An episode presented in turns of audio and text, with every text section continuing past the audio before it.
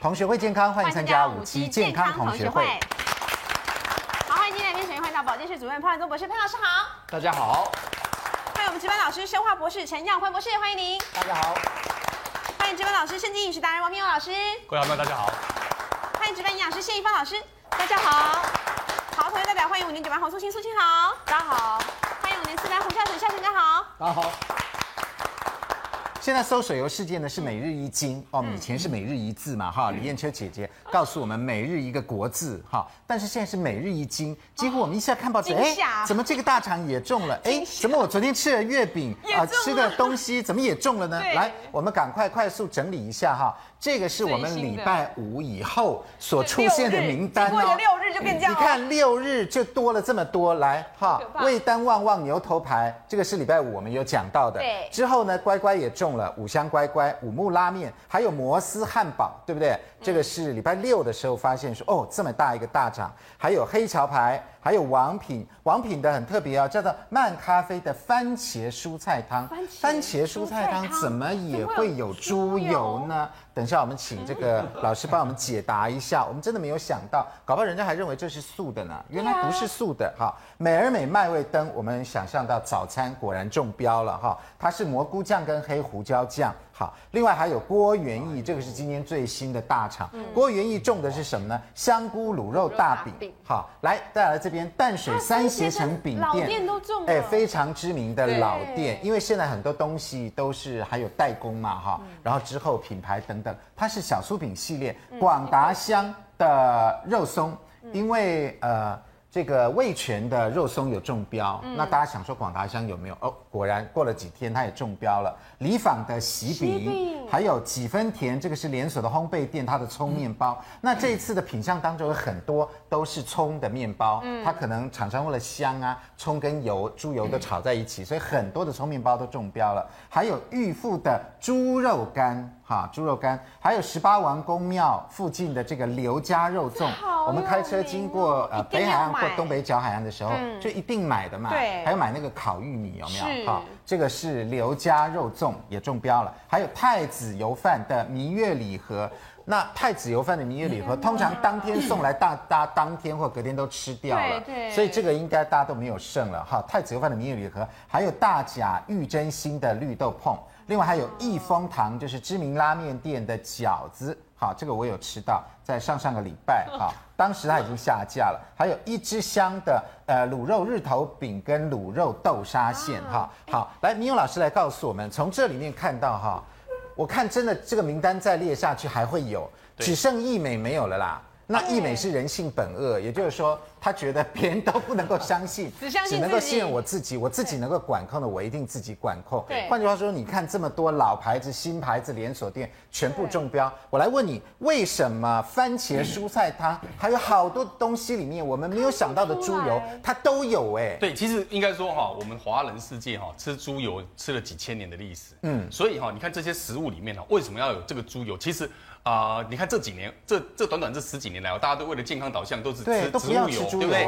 动物油都避避之唯恐不及。对啊，再来这个凡式脂肪，大家怕的要死。嗯、那现在都标榜都吃什么？哦，冷压橄榄油，吃什么好的葡萄酒，反正都吃植物油。嗯。但是你会发现，我们在家会很讲究嘛，你会去买这些好的植物油来家里烹调，嗯、你会为了健康，对不对？对。那但是问题来了，这个一样美食节目很多，也介绍了很多好吃的，大家会去看，大家会去吃。但是美食它不可能用我们讲的这样的植物油做。最重要的重点来，第一个就是为了色香味嘛，第一个口感，猪油还是比较香，对，一第一个一定会比较香。还有一个，这是我们熟悉的味道，连蔬菜番茄汤它也要摆猪油呢？问题来，对，为什么呢？第一个口感，嗯，口感，风味，真的，因为很多食物我们有记忆。你猪油会隐藏在很多食物里面，你吃会觉得哎，特特特别好吃，熟悉的味道。但是如果你把一些什么卤肉饼，阿嬷阿公吃了一辈子卤肉饼，你用橄榄油做，阿嬷一定吃出来这个不是卤肉饼。那个当然是有啦，对，就是在口风味上、口感上，还有好吃程度，这都是会有一些差别。确实，猪油比植物油要好吃一些。它做出来，像我们都知道很多，尤其糕，你看这是中奖的饼干类、糕点类，甚至一些饺子、小笼包这种的，通常都要加一点猪油去和。甚至连肉松，为什么这次那么多肉松种？肉松，因为肉松是用干的，对吧？瘦的这个所谓的里脊猪肉去炒的嘛，炒到太干干了。太干，它再加一点猪油回去，嗯嗯，所以加到不好的猪油嘛，所以又发现发生这么多个。还有很多糕饼类的，对对不对？所以还有一个，我我后来发现还有一个很重点，说你看这次这些黑心猪油哈，嗯。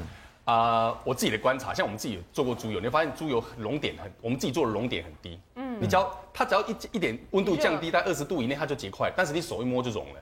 但是你会发现这一次这些出出包的，不管有没有啊黑心或者你去你把它手试哈，你把它涂在手上，整个像蜡滴像蜡烛滴在蜡上面，它根本不融。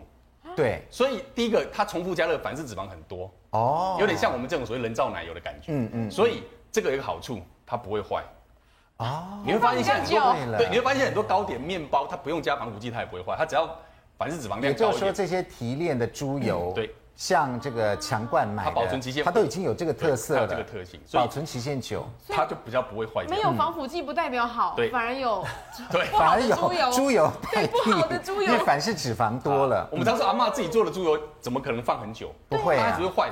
它对。它一定有期限，但是你会发现这变固体这种猪油，你会发现你你试试看，你把它放，你做的饼干糕点哈，很多面包，你现在放三个礼拜、两个礼拜都不会发霉。所以换句话说，我们在日常生活当中哈，呃，一直被专家教育说，哎呀，猪油要少吃，因为这个呃，这个叫做饱和脂肪多，对对不对？然后呢结果没想到我们在日常生活当中，猪油还是离不开这么这么多哎，所以我才说哈，我们营养界你看卷饼，对空心卷饼、卷心酥、夹心酥，这小朋友吃的也是猪油，，而且最有名就是这个啊。五香乖乖也是猪油对。所以我在我一我就有感而发，我说营养界有这个法国矛盾，对不对？大家都知道饱和脂肪，法国人吃很多，为什么他们心血管疾病很低，对又很瘦，就不可而解，就去研究营养去研究这个。嗯，后来我发现哈，我们现在台湾也有台湾矛盾，真的，因为为了好吃，这些东西都加了很多。那平常我们还是很讲究吃一些植物油，对啊所以这个也是大家很或许在我们体内自动平衡了，到外面吃好多猪油，在家里都吃植物油对。好，那怡芳老师来告诉我们哈，那为什么这些东西这么多的猪油，我们真的离不开猪油吗？我们来看台湾某品牌的咖喱的成分哈，我们晓得咖喱有牛肉咖喱对，还有猪肉咖喱，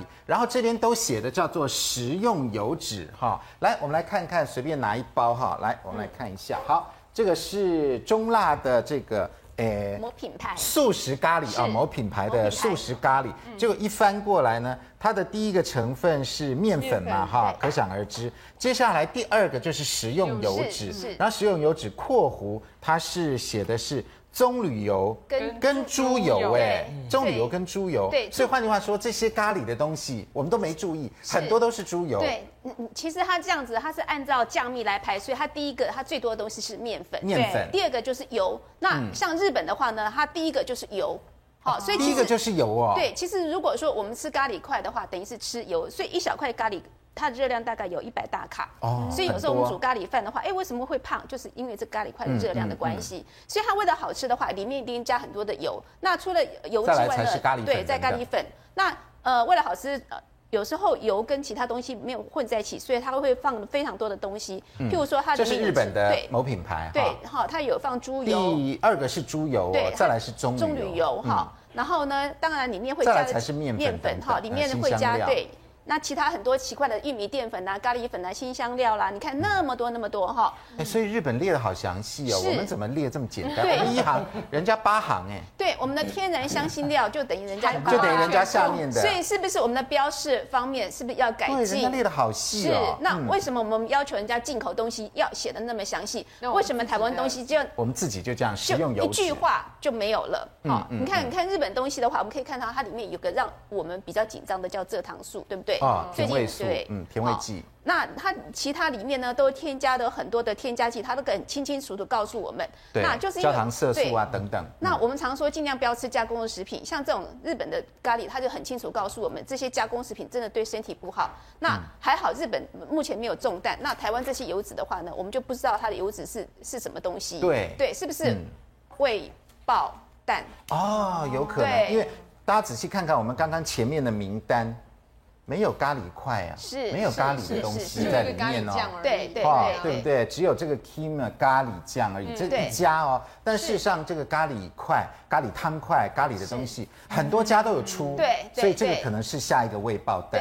对啊，是搞不好我们下一次再做这个节目的时候，就一堆咖喱的就出来了，一堆名店的就出来了。好，那一芳老师再来告诉我们哈，那个猪油到底是好东西还是坏东西？猪油当然是说，我看的最新的最近一些新的文献，他们其实对猪油还是负负面的，因为它会增加我们的胰岛素的阻抗性。嗯，胰岛素阻抗性的话，其实有代谢症候群。嗯，所以猪油基本上还是不好，不管人家怎么讲，它还是不好。我还是不赞成大家用猪油当做自己油脂来源，嗯、但是可以用天然的猪肉的油跟我们菜做菜，我们没有必要再另外添加油脂。嗯嗯。好，我们先看呃，目前这些油脂，大家分析一下看哈，猪油的饱和度的话哈，牛油如果是四十九点八的话哈，这是牛嘛？对，牛油。其实蛮蛮有趣的现象就是，我把台湾跟美国的一些油脂做个比较。美国的牛油的话呢，它饱和度是四十九点八，台湾的牛油饱和度是三十六点八。是台湾牛比较瘦还是怎样？嗯，对啊，因为可能精炼的过程不太一样哈。嗯，那单元不饱和脂肪酸牛油的话，四十一，四十一点八哈。美国，呃，台湾是十四。那多元的话哈，美国是四，四，台湾是二。二。那里面还包括一些水，我们都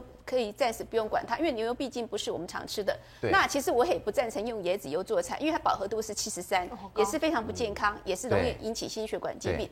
棕榈油我也是不太赞成，因为棕榈油现在是用炸的，它其实饱和度有四十九点三。哈，那我比较有趣的话就是，呃，我们的猪油哈，哎，我应该还有个呃，这个没有写到，还有个台湾日本的哈。嗯，好，我们先从美国跟台湾他们那个猪油，美国的猪油跟台湾的猪油比例也不一样，一样哈。呃，饱和度的话哈，美国的话是三十九点二，台湾呢比较三十八点一，哈，日本大概是也三十九，就是两个中间。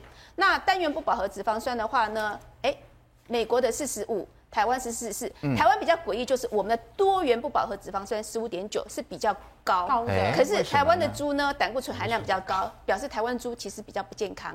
对 对，台台湾猪因为乱吃嘛，都吃馊水。对，你看美国的猪油的话，它饱和度只有十一点，美国猪健康一点，对，它胆胆固醇只有九十五。嗯嗯嗯，其实猪油饱和度也比较高。那如果我们真的要比较好的油的话呢，其实后面是像鸭油或鸡油。会比较健康，像鸡油的话，哈，台湾鸡真的是比较肥一点，哈，它的饱和度三十一点四，哎，真的耶，还是比较健康一点点，比猪油了。我我觉得觉得真的要吃油的话呢，可能鸡油的话比较可以。哦，鸡油。对，嗯、那至于鹅油的话呢，其实鹅油不好找，因为台湾人喜欢吃肥鹅，对，所以鹅油不好找。而且这次鹅油也有中毒，是，所以鸡油应该是比较安全一点点。对，嗯、好，那台湾猪油，呃，实际上这个是呃卫福部有给我们资料哈，跟美国的您您把它对比在一起。您发现台湾的猪很可能台湾的猪油对比起来是混的油啊？对，为什么会是混的油？我们比较诡异的话哈，当然素清会说啊，这是台湾养的比较好，所以有 DHA、EPA，所以我不知道台湾农民那么厉害，饲料不一样，对，台湾饲料那么厉害，对，好，可以长到那么多。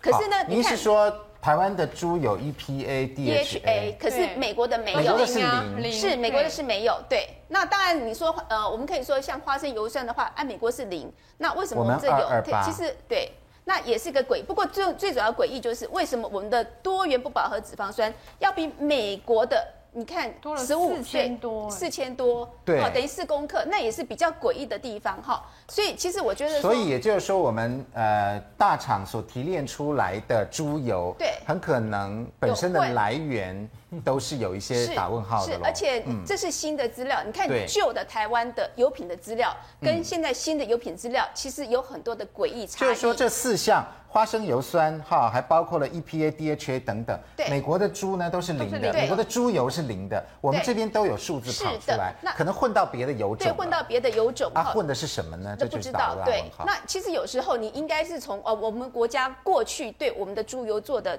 检验，跟现在检验其实有差异。当你有差异出来的时候呢，我是希望说卫福部官员能够解释为什么有差异。就像另外一个问题就是过去哈，我们卫福部的资料告诉我们啊，柠檬里面维生素 C 很少。好，所以那个时候呢，我们很多营养师都教大家啊，柠檬其实维生素 C 不多。可是呢，现在资料确实维生素 C 含量很多，所以我们营养师自己会大自己嘴巴。原来卫福部给我们资料不对，害我们不知道怎么教病人。有时候这个，我希望卫福部对这个资料的选的。呃，应该怎么讲？请哪个学者代做的时候，那个那个资料要严谨一点点。所以换句话说，我们平常说 EPA、DHA 通常是鱼里面比较多嘛？怎么台湾猪也跑出来 EPA、DHA？而且补充理由，我补充一个。猪吃到鱼吗？还是因为一般一开始看到这个啊，我自己给他找的理由是说啊，可能很高期。而且饲料我讲技术这么好。可是事实上，如果从两年前卫福部委托的一个调查研究啊，嗯、我真的觉得我们卫福部在花钱请人家做研究的时候都没有想过它的可能原因，他只是就是花了钱。怎么说呢？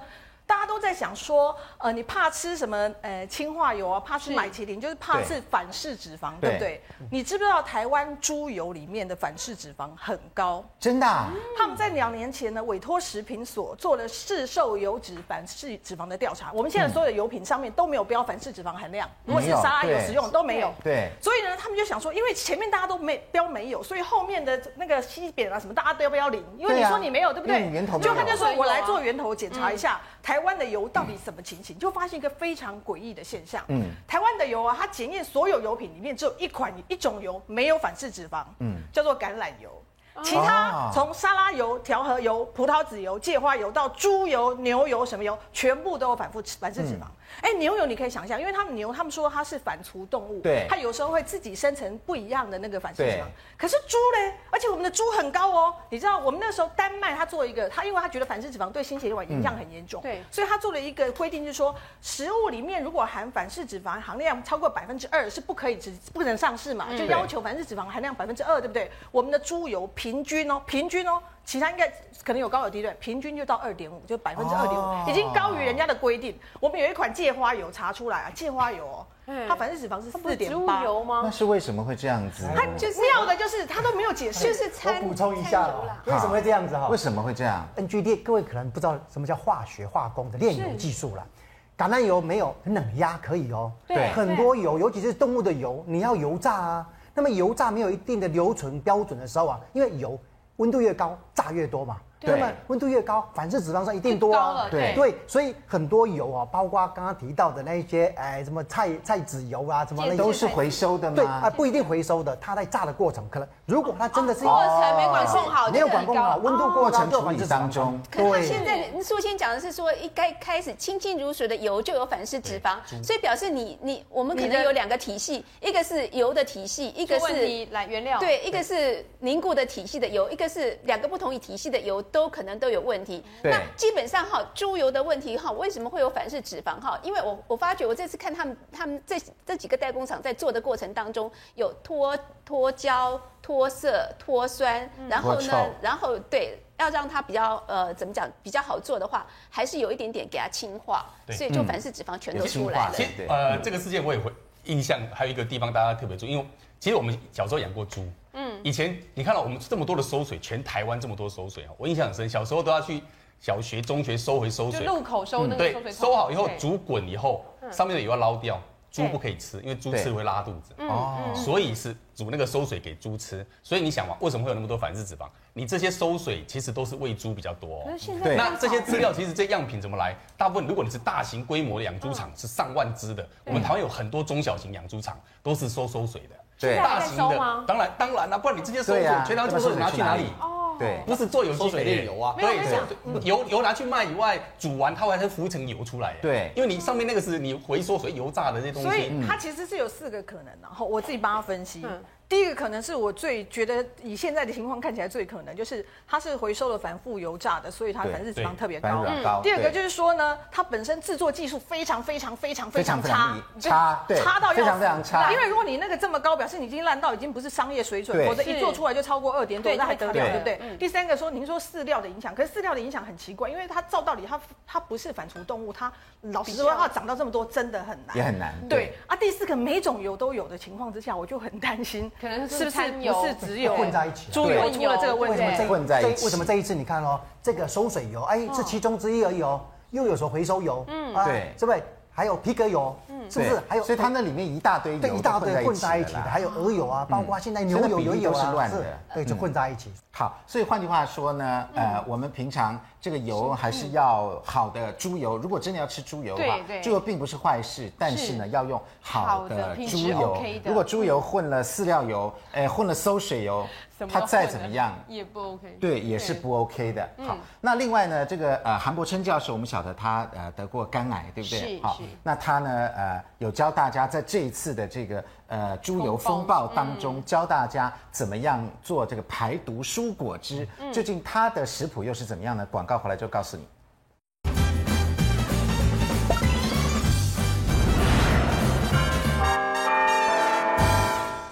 欢迎回到五期健康同学会。刚刚我们讲说，这个卫福部所公布出来的跟美国的这个猪油的资料的比较，哎，为什么有这么高的 EP，这么有微量的 EPA DHA 呢？大家想想，EPA DHA 通常在鱼里面有，好，在鱼里面有。这次呃，这个主嫌之一的郭烈成，他说他的那个馊水油里面有加鱼油，有加鱼油，所以搞不好是那些鱼。所留下来的就残留在我们现在的这个卫福部所检验出来的这个猪油当中的这个，等于是我们的猪油早就有，只是大家没有好探讨说，哎，怎么有 EPA、DHA 的这些东西？虽然很微量。但是猪不应该有这些东西嘛，哈、啊，所以换句话说，可能 data 里面蛛丝马迹老早就显示出来，是我们这些油是混的。他们眼睛先闭起来了。对，是混的。好，那那既然我们吃下去这么多奇奇怪怪的猪油，好、嗯，那我们平常要怎么样排毒呢？啊，这个韩伯琛教授呢有一个非常不错的食谱，叫做健康养生蔬果汁，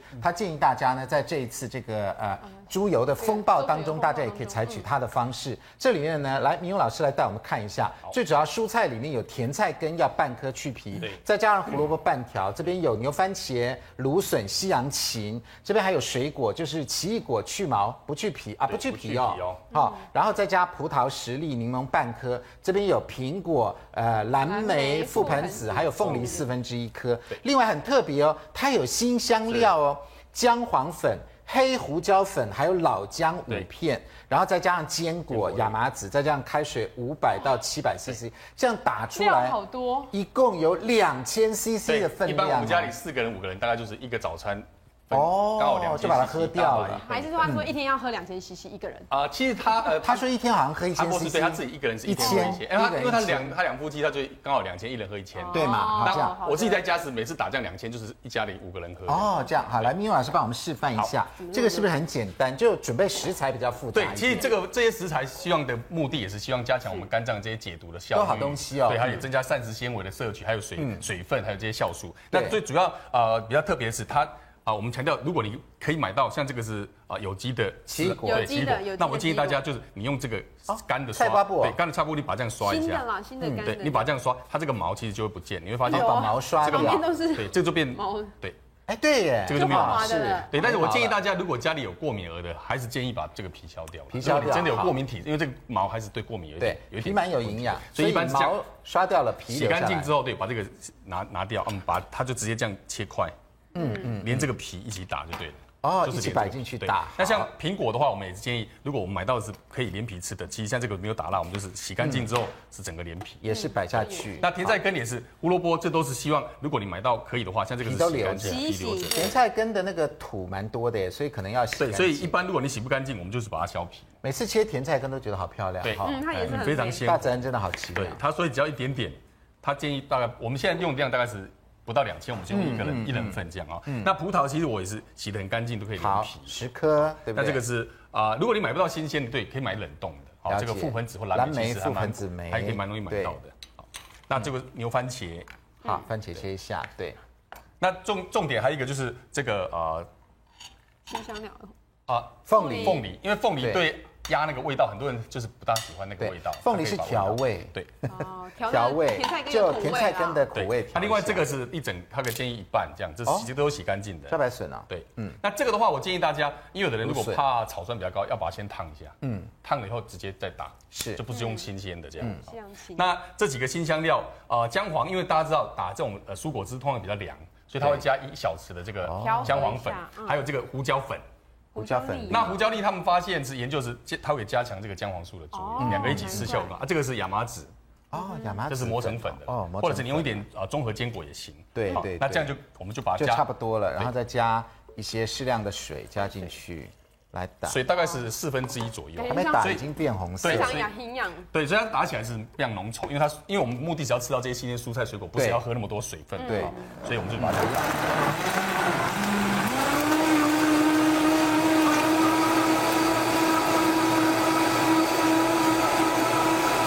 这样就可以了，好，这样就可以了，二十秒、三十秒，只要打碎就可以。那我们有事先这个打好的啊，在这一杯红红的哦，是好鲜红的，像血一样红的颜色，大家可以来喝喝看。其实因为这个蛮适合排毒的。对，而而且是啊，对我们讲的排便，第一个你会发现排便会改善，第二个啊，你的应该讲你的精神状态也会比较好。对，而且很多渣渣我们其实吃下去，慢慢吃都是有营养。稍微咬一下，对对，好。所以这个是韩柏檉教授所提供在这一阵子呢，这个猪肉发生问题的时候提供给我们的这个排毒养生的蔬果汁。嗯，我们晓得在这一次的整个事件当中呢，呃，检调下去屏东查，那现在啊真相大白，原来是一个。这个呃，只有小学毕业的农夫，他锲而不舍，在那边追追追追了两年。那其中屏东县政府哦，五次去查。都无功而返，他随便查没用啊。还有一次说来晃一下五分钟，然后就回去了，说没事没事。因为屏东县政府呢啊五次查都没结果，所以那个老农夫气起来，气死了，我就自己去买器材，什么 数位相机呀，哈什么这些影印的设备啊，弄一弄，就自己拍了两年多，拍了一千多张照片哦。然后给，因为他在台中有认识人，所以就给了台中的朋友。我们来看一下他这个照片哈，来，这个你看这边郭烈成还正在弄这个油当中哈。对。来，其中有一个照片，我觉得最特别的是，这个是郭烈成，然后地下油厂的这个我们看蛮脏脏的，然后他拿了一个郭立成拿了一个扫把，在干嘛？好，在这边翻搅油品，拿扫把在搅油品啊。天哪！好，然后再灌到刚刚前面那个油罐车里面。所以你说他这里有什么品管，有什么注意清洁，根本就没有。嗯，因为他知道是收水油，他知道后面有大厂要帮他处理，所以就拿扫把这边随便弄一下。然后之后呢，当然有污染农田嘛。好，来校长来告诉我们。这次那个揭发呃这个馊水油风暴了，这个不是个所谓的中央或地方的官员，嗯，那竟然是一个那个不太识字的老农夫，家里住在附近的农夫。他其实怎样？他本来是在北部工作，他是带他太太两个退休了，哦，他退休的时候回到自己的故乡有没有家乡去有没有？本来说要买块地来来当个农夫这样，嗯，结果买到好死不死就买到郭立成隔壁。哦，他就买到他隔壁，那买的时候你知道郭烈成的话呢，因为他进了很多的这些所谓的收水，然后过来在炼油嘛，味道就很臭。嗯，那怎么办呢？他就是一直在检举，他从二零一一年就开始检举，检举到去年的五月份的时候就被检举了五次，五次，五次的时候呢，结果呢，那个根据屏东县政府他们的说法是说，他们只开了两个罚单，这样，呃，其中还有一次说，哎呦，他看到门口去之后，发觉，哎。没有人应门，所以呢，他们就这样看一看，嗯，用鼻子闻一闻，跟狗一样，大概闻一闻到没事没问题，他就走了。就走了。所以因为这个样子的话，所以过来后来这个老农夫他受不了了，受不了想说，喂，我给你检举了五次，你来了两次，然后两次之后呢，而且只开了两个，这只有几千块钱的罚单嘛，嗯，那受不了，那怎么办呢？那就只好有没有？高屏东我既然没办法处理你，那我就跑到台中去。所以这是很讽刺的地方在哪？就是这个在地的屏东的那个老农夫有没有？在当地居然没有办法能够获得这样子的一个一个申冤的这样管道，没有申诉的管道，就要跑到台中去报警。对啊，台中的警察一看，哎，不错，因为他有收很多收证，已经有照片了。对，很多收证。嗯、我们刚刚前面看这些照片是怎么样？是他检举到了，呃，拍到了郭立成跟他的女员工。白天的时候有没有这些货车有没有？就就运油的这些货车就进来了。对，进来之后他要把它放到他那个槽里面。那晚上的时候偷偷摸摸有没有在那？这是晚上。对，趁夜的时候处理。对，然后趁夜的时候就在那边这么拉那个拉那个这个整个。然后观众们想说，哎，这么高的地方怎么看得到呢？刚好他这个老农夫这边有一个高台，鸽舍，鸽舍，对，所以他就躲在鸽舍那上面。也是因为有这个鸽舍的话，所以才让台中的警方，然后他也能够叫利用这个鸽舍，就拍到很多其他一些证据来。大家来看一下，这个警察呢也是躲在这个鸽舍往下拍。就刚刚好这边有一个鸽舍，所以换句话说，有一些照片一览无遗。对，因因为这个样子的话，如今有没有？他们知道大家都在开玩笑，就说中那台中警察这次搜证怎么样？好像忍者一样在那边说，为什么要忍着臭味？也要躲在这里，因为他们自己都在臭，躲在鸽舍。不过现在有个让大家比较觉得就是有点觉得心疼的地方在，这一次的事件是老农夫把它揭发出来，但我们今天听到的消息是说，竟然有没有有人去威胁到他哦，逼着他要把现在鸽舍听说已经卖出去了。嗯，连他的旁边这块地有没有，他都没办法再待下去，人都要连夜都要绕跑掉。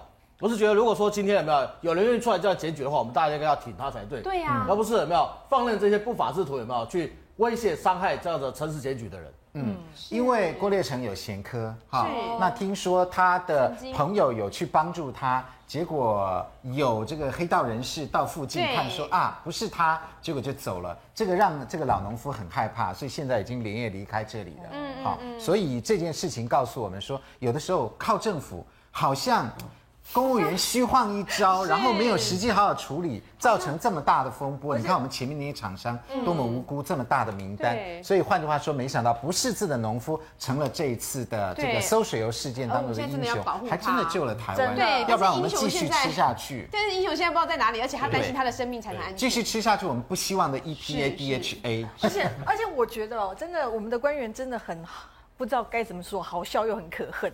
就是呢，其实屏东的环保局的局长他已经有自行处分了嘛。对。然后他们讲的话，我真的觉得超想笑。他说，老农夫跟我们检举的时候，都只有打电话啊。嗯。啊，如果他是给我们这样一千多张照片，我们也会这样做。怎么会给你们照片自己拍啦？所以我们以后民众要检举，请记得哦，只有打电话是不够的，你要收证哎。还要收证啊？我现在全台湾都可以当官员，好简单哦。你养那么多官员做什么？我们要先收证哦，收证。如果你给我们那么多张照片，我们也是一样会。如果我们都做好了，那。那要干？那要你干嘛？还要干嘛？其实我是觉得不是只有在屏东，屏东政府有没有这个呃，屏东县政府要要检讨。你像包括像高雄也是一样啊。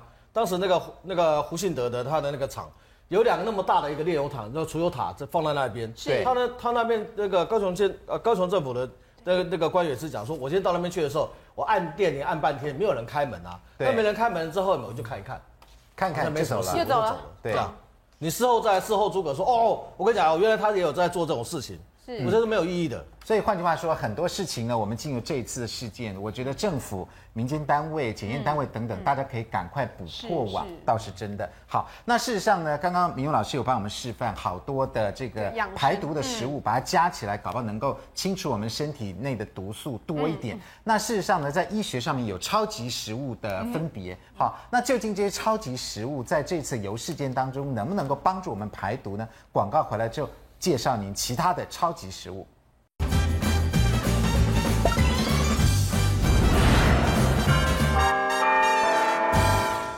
欢迎回到五期健康同学会。从这次事件当中才知道，我们的肝真的很厉害，每天在那边排毒、排毒、排毒、排毒，而且是默默。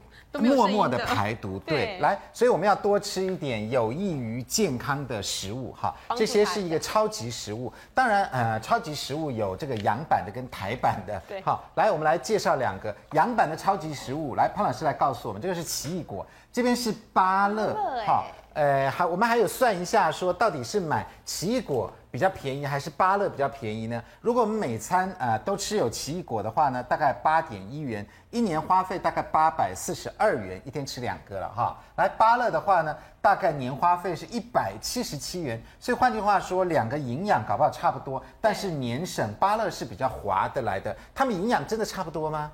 是的，其实他们的营养其实各有短长。嗯，短长。那只是说呢，我们今天要特别跟大家讲的一个是我们本土产的水果，嗯、本土的；一个是由外面进口的水果。其实以目前来讲呢，我们以所谓当季当令啊的这样的一个想法的话呢，大家应该尽量多吃我们本土产的水果。嗯嗯。可是因为大家现在目前因为这个所谓的交通便利了嘛，所以因此大家有的时候对于这个进口的水果其实也没有贵到哪里去。嗯。这个时候我们从养生最高指导原则，潘老师讲过很多遍的，就是种类要多。所以在这样的一个情况之下，我们并没有，我我也老实讲，我们健康同学并没有说。排斥说吃进口的，我们没有这样讲。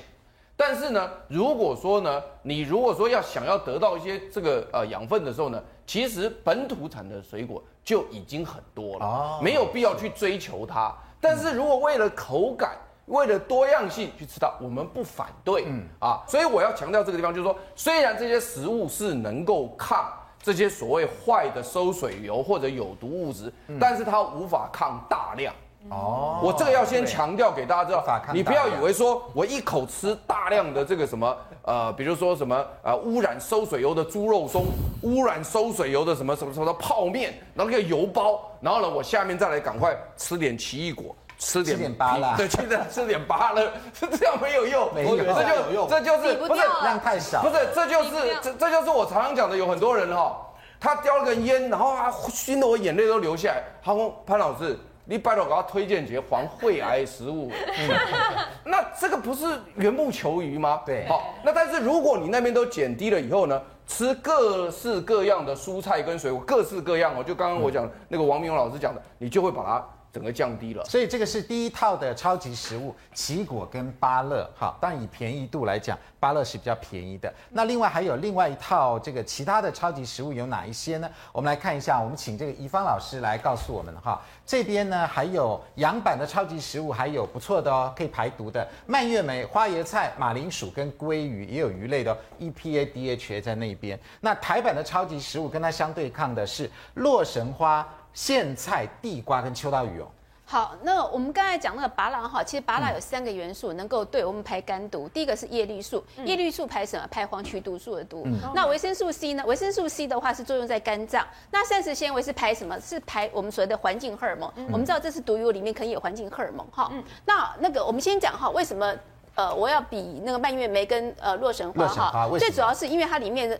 含一个生物类黄酮，其实最重要就是促花青素。那促花青素它的作用在肝脏，能够帮助我们肝脏能够排出我们肝脏多余的油脂，其实对肝脏解毒是非常好的一个物质哈。那尤其洛神花的话哈，它里面呢呃最主要是它里有个物质能够抑制一些致癌物质，叫做偶氮甲烷哈，所导致的一些结肠大肠癌的癌化哈。它其实里面有多分类，那有个研究是说，它让一个人哈每天呃喝洛神花啊，洛神花不要加糖哈，那洛神花去煮茶，煮那个茶，那大概呃一天只要喝两百 CC 的话，到一个月之后呢，皮肤就变漂亮变年轻，而且能够帮助我我们身体解很多毒。其实洛神花很好哈，最主要它的花青素可以预防脂肪肝，预防脂肪肝。那尤其这是我们的那个收水油的话，这脂肪肝是最大的问题哈。那第二个话呢，它是花椰菜跟苋菜比，那。的确是因为苋菜里面含铁质也很高哈，钙质也很高，它其实很多营养素也很高哈。那里面当然贝塔胡萝卜素我们不用说了哈。你看贝塔胡萝卜素跟纤维素呢，它可以帮助我们去除我们身体多余的重金属。那其实苋菜后来我查，它真的是很便宜，在夏天的时候，它是比其他蔬菜更便宜，而且它不需要很多的农药哈。钙铁质含量都很高，对，而且高于花青花叶菜。好，花叶菜我们常在讲。里里面因为最主要是十字花科，里面有异硫氰酸盐。那有些人说啊，那我要一样啊，都是十字花科跟十字花科比，那该比什么东西呢？其实现在呃市面上有奶油白菜、荷叶白菜，那些白菜其实是非常有机的，对，而且不需要很多农药，我们可以用那个东西哈，一样哦。一如果说你如果要十字花科的话，一样吃白菜系列，但是不是小白菜啊？小白菜很可惜，呃，里面农药多一点点。第三组的是马铃薯跟地瓜。好，马铃薯里面有个很好玩的东西哈，它。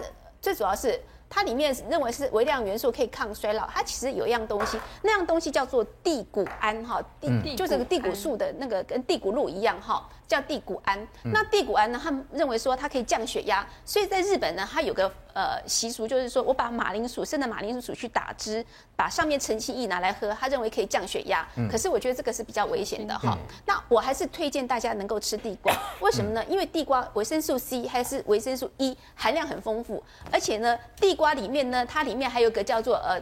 地瓜一个粘性蛋白，这个粘性蛋白目前认为是个很大的抗氧化成分。这个抗氧化成分的话，目前就很多很多研究，他认为是说可以对我们身体一些免疫力有帮助哈。那而且地瓜里面含有寡糖，这个寡糖能够到大肠里面让大肠一些好细菌生长。我们知道，当我们大肠里面有好细菌生长之后，我们大肠呢就是不会有一些不好的东西跑到肝脏去。我们知道，其实为什么会有脂肪肝，就是大肠不干净，大肠菌相不好才会有脂肪肝哈。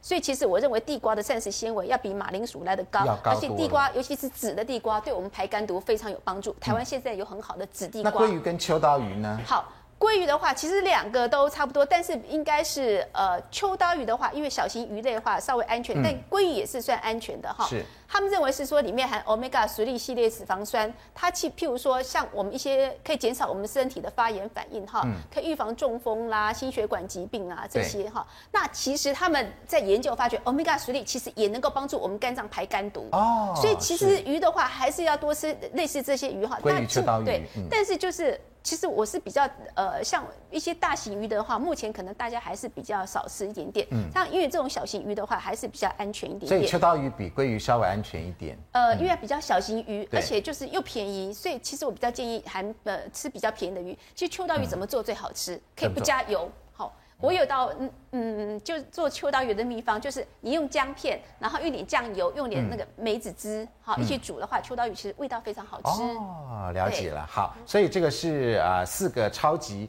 呃食物，包括洋版的跟这个台版的。嗯、我们现在请四位专家帮我们写一下分数，好不好？嗯、在所有的十个超级食物里面，他们要怎么样打分呢？好，如果真的算得上超级食物，又划算，营养素又丰富，就给十分。嗯，那如果认为呃比较。差一点的话呢，就给一分哈，一到十分来比。好，潘老师已经写好了，来。这个我们来仔细看一下，奇异果九分，蔓越莓八分，花椰菜有十分呢，马铃薯九分，鲑鱼七分，那芭乐是十分，洛神花九分，苋菜十分，地瓜十分，秋刀鱼十分，台版的丢都十分。所以，哎呀，台版的只有洛神花，因为常当蜜饯，洛神花少分一点。嗯，然后鲑鱼算比较低分的。来，我们来看这个陈博士，哎，对，陈博士的，来，这个应该有部分的人，嗯，这个有这个过敏嘛，所以呢，给我九分，大部分呢对芭乐。十分可以十分的，蔓越莓对洛神洛神花，蔓越莓十分，洛神花九分。偏酸，有些人胃不好的还没办法吃酸，所以他是给九分。那花椰菜对苋菜呢？啊，这个的话，我个人认为啊，这清蒸啊、水煮啊都非常好。那这个因为不见得每个人都喜欢吃，它有个味道，对，有个味道，所以我给九分。好，好，马铃薯对地瓜，对，那马铃薯跟地瓜，因为马铃薯啊，有的人是这样的，不会煮。那么放了就发这个发芽了，发芽那个有这个龙葵碱啊，这个毒素，那你要把弄掉，所以我给八分，再给九分。九分，因为这个胃不好的人啊，容易这个胀。但鲑鱼你是十分，秋刀鱼八分，为什么呢？因为秋刀鱼哈有很多不会烤，那么烤了烧焦了，这个烧焦的东西还是不能吃，所以你吃秋刀鱼那个皮还是要把它剥掉，因为烧焦了还是有一个危险的这个化学物质。要不然像以往老师用煮煮的，对，不能煮对对对对对，没错。我们来看明勇老师的是。奇异果八分，芭乐九分。我考虑的角度哈，除了刚才讲营养以外，我考虑的还有这个价那个 CP 值，对。哦，CP 值，因为我发现像你看，我所以你最高分的是地瓜跟秋刀鱼，像你看洛神花跟蔓越莓，蔓越莓就贵很多。对，那现在是产季的话，其实蛮便宜的，买回来煮汤喝起，或者是做面自己做熬果酱，其实都很划算。那当然你说地瓜跟马铃薯，其实地瓜当季产的还是便宜很多，而且口感比较好。那这个秋刀鱼跟这个鲑鱼，我考量的还是价格。嗯，这个价格也是，你吃一吃一这个吃一片那个沙西米，这可能可以吃两条。啊，对对对对对，没有错。所以除了营养的角度以外，我觉得价格还是蛮重要的。嗯，好，来，以方老师的评分。其实哈，呃，刚才潘潘老师讲为什么奇异果哦维生素 C 会变化那么多，因为它是漂洋过海的关系，维生素 C 会随着储存而减低，对，所以一定要吃本土的才能才有比较多的维生素 C。嗯、那芭乐是因为很多人不喝水哈，吃芭乐不喝水，所以便秘的问题，嗯、所以我给他九分，吃芭乐记得要多喝水。哦，那。是洛神花呢？我觉得本土是非常好的，我认为是未来的明星产品，而且我希望大家，因为洛神花其实不太需要农药，我希望大家能够多喝洛神花，因为它效果其实跟蔓越莓差不多。那至于这个花椰菜跟苋菜的话呢，因为苋菜最主要其实更好是红苋菜，不是白苋菜，所以加红苋菜的话，我可能就给它十分。那地瓜的话呢，我真的建议这最近这段时间大家要排毒的话呢，真正还是认真吃地瓜，不管是紫色也好，而且真的是真的是 认真吃地瓜，认真吃地瓜，地瓜真的能够排，而且能够排一些荷尔蒙的毒，因为我们知道很多环境荷尔蒙哈，对，只要我们肠道干净的话，其实很多问题都没有了。吃地瓜，那当然是呃鲑鱼跟秋刀鱼的话，因为秋刀鱼真的比较便宜，我还是小资族，还是不要那么贵。吃秋刀鱼，好，那事实上呢，在这个专家的这些超级食物方面呢，我们看其实。十个都蛮高分的哈，专家对于其他有一些意见，但是在这个部分呢，我看这些超级食物都蛮高分的。那除了这个呃猪油目前是这个问题产品以外，其他我们在日常生活当中还是有蛮多的危险食物哦。我们请这个博士陈博士来告诉我们有哪一些是危险食物。我们这边列了六个我们常常忽略的超级危险食物。刚刚前面是超级好食物，这边是超级危险食物。来，有哪一些呢？猪肝、猪腰子。猪血糕、花生粉还有爆米花，我们来看一下这个被常常被忽略的这个超危险食物。刚刚提到这个收水油只是一部分而已。对啊，我们如果没有把新闻爆出来，可能不知道。但这个呢，哎，日常生活当中有很多人喜欢吃猪肝啊、跟猪腰子啊、血猪血糕啊，这些有什么问题呢？猪肝啊，我跟你讲，人类是动物也是，肝脏都负责解毒。你看哦，动物的话有瘦肉精，对，还有抗生素，对不对？还有这个收水里面的毒素，甚至它吃的这个哎回收的。化学物质，哎，都带肝解毒，嗯、所以猪肝呢，如果摸起来硬硬的、黏黏的，那也不要。它尽量呢，很多动物的内脏哦，那个重金属比较高，嗯、毒素比较高，所以猪肝我建议哈、哦，还是少吃好，除非你很清楚这一家是哎养猪是非常细心的，而且有机养殖或什么之类的，那不然的话，因为肝负责这个解毒，所以它毒素比较高。那猪腰呢？猪腰有什么？腰子也是一样哦，腰子通常啊，它是要这个做消化的嘛，嗯，这个代谢的。那么腰子有很多猪哈，它吃了不好东西，又是抗生素过多，或者是说哎猪流感啊、口蹄疫啊，其实伤到的都是在肝跟它的腰腰子啊，所以这腰子哎也要注意。那么猪血糕。那这一次你看，哎，猪血糕在制造过程当中还裹什么？鹅油，鹅油，而且鹅油是才知道还加鹅油，是还加鹅油，因为贴心了哈。哎，对，以前我们知道猪血糕只有加，哎，这个叫什么？玉，哎，不是这个花生粉。对。那花生粉麻烦就是说，哎，黄曲毒素。对。那么黄曲毒素不是说一百度 C 可以煮得死的，黄曲毒素在这个啊，比如说这个霉菌里面代谢的物质，它代谢物质它大概要高温哦，甚至要两百。八两百六才能够分解掉，嗯、所以一般的一百多度是没办法。所以猪血糕除了花生粉的黄曲毒素之外，还有要注意，哎，收水油混进去了，所以还要注意，因为那个鹅油本身也是不合格的嘛。对，还是就这个问题。对，所以猪血膏药花生粉都是黄曲毒素哦。嗯，那么爆米花有什么问题？哎，这个案例呢，就发生美国的科罗拉多州，有一个男子呢，哎，跟打跟这个厂商打官司，跟爆米花公司打官司，哎，后来胜诉了。判赔七百多万哦，赢了，哦、为什么呢？他得要一种一种叫做爆米花费，哎，这个爆米花费，这个爆米花费就好像一种叫呃粉尘肺的意思一样，嗯，它一种叫这个肺炎的一种，它叫这个主闭塞性的细支气管炎。好，嗯，那么它的肺伤了，为什么跟爆米花有关系呢？到这个呢？是这个爆米花越香的时候，要注意有一种化学物质叫做丁丁二酮，或者叫做双乙烯酮。那这种东西都是在这个啊、呃、牛油里面、黄油里面呢、啊，嗯、很香的味道。所以爆米花加那个奶油、牛油的话，闻对到那个香味，那里面有很多的丁二酮。它是在这个制造过程产生的这个味道。嗯、这个味道呢，里面的员工不就常吸了吗？对，吸进去之后，哎，肺就好像刚刚提到的，哎，肺成病的这个样子。哦、那么这一种传统的爆米花，除了会有这种牛油、黄油产生的这种化学物质，嗯、会导致这样子嘛？所以注意。太香的不要吃，或刚爆出来的，哎，味道冷却之后，放冷了再吃，放冷了再吃。哎，这这个这个案例哦，这个所以爆米花其实是危险。其实它这个案例其实它是职业病，哦，因为它是里面爆米花工厂的，他是爆米花工厂的人，所以其实他们最主要说爆米花最大危机是什么时候？如果你在家爆啊。开那个你的那个微波炉那一刹那，你要让它散开再去远一点。对，他说其实最主要是这个烟雾进来，所以这个人其实他是职业病，他们职业病就是爆米花肺。所以我们没想到金素卿这样讲，我们没想到这个爆米花对于我们来讲也是一个危险的食物。那另外还有哪三种呢？我们先进广告，广告回来就告诉你。